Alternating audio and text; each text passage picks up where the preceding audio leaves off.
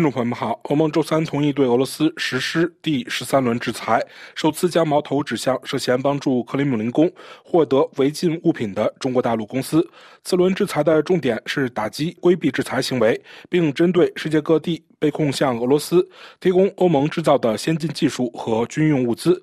尤其是无人机部件的公司，土耳其和朝鲜等国公司也成为制裁对象。近两百名个人和实体在此轮制裁中被列入欧盟的黑名单。目前，欧盟对俄制裁黑名单已涵盖两千多个实体和个人，其中大部分来自俄罗斯。欧盟委员会主席冯德莱恩表示：“我们必须不断削弱普京的战争机器。”此前，欧盟曾试图惩罚总部设在中国大陆的少数几家公司，但中方官员的抱怨和一些欧盟成员国的保留意见阻止了这一行动的实施。中俄两国日益密切的关系最终促使欧盟外交官们再次尝试这一想法。根据中国政府的海关数据显示，中俄贸易额在2023年达到了2400多亿美元的历史新高，这一数字轻松超过了两国元首设定的2000亿美元的目标。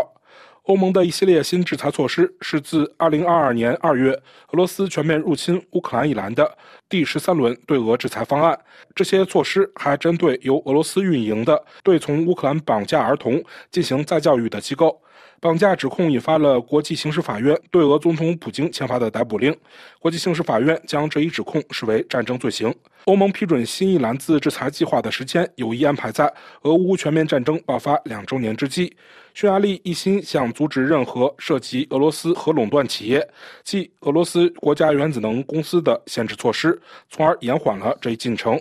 俄罗斯国家原子能公司是匈牙利帕克斯核电站扩建工程的主要承办商，该核电站为匈牙利提供超过百分之五十的电力。尽管出现了这个小插曲，但惩罚措施还是在俄罗斯自入侵乌克兰两周年后自我设定的象征性最后期限的前三天获得了通过。而不像去年那样，欧盟几乎错过了这一特殊的纪念日。欧盟最新的一篮子限制方案几乎完全集中在打击规避制裁的行为上。这种普遍现象被比作打地鼠，即一个漏洞刚被堵上，另一个漏洞又出现。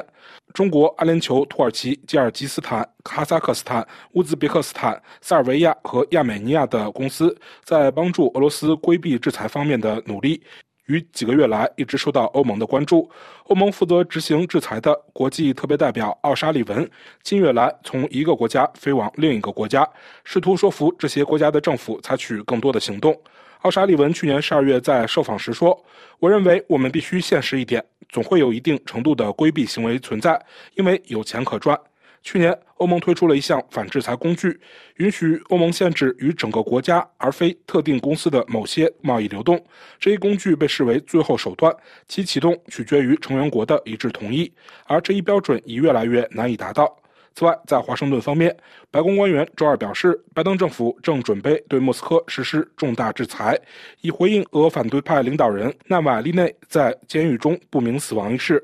美国国家安全委员会战略沟通协调员约翰·科比说：“相关制裁措施将于周五宣布。”美国总统拜登亦向媒体表示：“毫无疑问，普京政权是纳瓦利内之死的幕后黑手。”约翰·科比周二向记者说：“无论俄罗斯政府决定告诉世界怎样的故事，普京总统和他的政府显然对纳瓦利内先生的死负有责任。”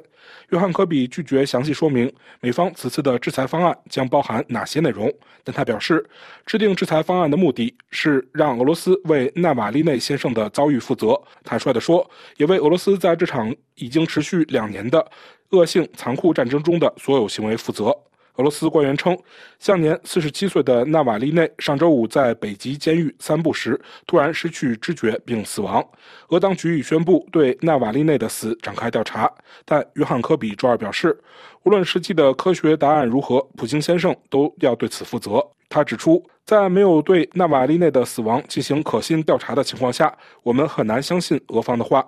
纳瓦利内之死正值俄罗斯全面入侵乌克兰第二年接近尾声，而数百亿美元的美国对乌额外援助仍被国会搁置。纳瓦利内是普京最激烈的批评者之一，他也曾强烈谴责俄罗斯入侵乌克兰。约翰·科比表示：“当然，我们现在能做的对抗普京的最有力的事情之一，就是再次通过两党国家安全补充法案，支持乌克兰继续为保卫国家而英勇战斗。”自2022年俄罗斯入侵以来，拜登政府宣布了一系列制裁措施。美国希望这些措施能在经济和军事上遏制俄罗斯。华盛顿切断了俄罗斯最大银行和公司与西方金融市场的联系，与欧洲联手冻结了俄罗斯央行数千亿美元的资产，并与七国集团国家一道采取措施遏制军事技术流向俄罗斯。但制裁在很大程度上未能像拜登所希望的那样改变俄罗斯在整个。入侵战争期间的经济承受能力。就在上个月，国际货币基金组织表示，俄罗斯的经济增长速度实际上超过了预期。对此，白宫新闻秘书卡林让皮埃尔在回答有关以往制裁效果的问题时坚称，美国及其合作伙伴对俄罗斯实施了任何规模经济体所面临的最严厉的制裁。他补充说：“我们已经把他们踢出了国际组织，并努力在世界舞台上孤立俄罗斯。”